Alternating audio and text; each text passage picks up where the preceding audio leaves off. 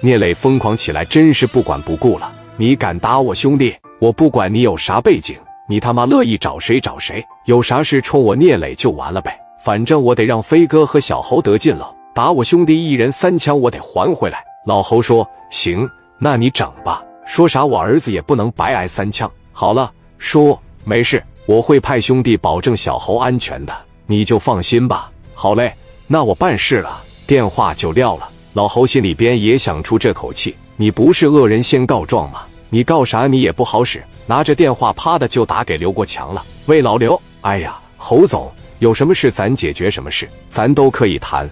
你看你这火气也太大了，你如此的大动肝火，你看你还把电话撂了。老刘，刚才确实是我的态度不太好，也是听到犬子中了三枪着急，确实是我不对，我向你道歉，请你多多的理解。给我儿子打那样，我就不追究了。小孩们之间打架，让孩子们自己去解决，咱们就别参与了。如果说这个事情反过来，你儿子被我儿子打了，我希望你也有我这个度量，不要追究了。我现在着急去医院看我儿子，我就不和你多说了。电话就挂了。老刘听完这句话，也明白过来啥意思了。但是仔细的一琢磨，我儿子在社会上混得这么硬，就小猴那样的。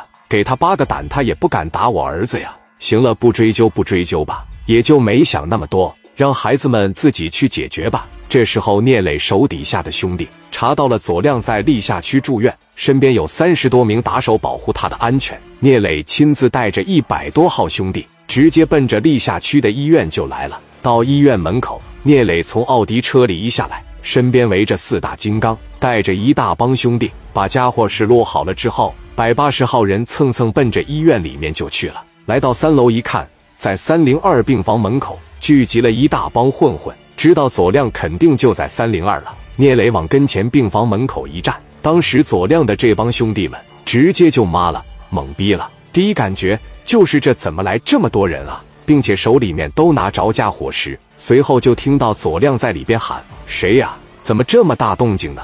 聂磊说：“你进屋告诉左亮一声。”我聂磊过来给他送个礼物，你想送他啥呀？我送他上路。聂磊直接从后边拿出来一把大号的卡簧，朝着这小子肚上噗呲一刀。左亮一听嗷嗷的叫声，从枕头底下赶紧把小家伙事拿出来，咔的撸上，直接就从床上爬起来了。他寻思肯定是有人过来打我来了，志豪把门啪嚓的一撞开，一边掏家伙石一边就进去了。这个时候，左亮和志豪俩人基本同时把家伙拾举起来，对准了对方。但是左亮的速度还是比志豪慢了一步。等左亮刚要往外打的时候，志豪这一枪已经干你身上了。哎，我操！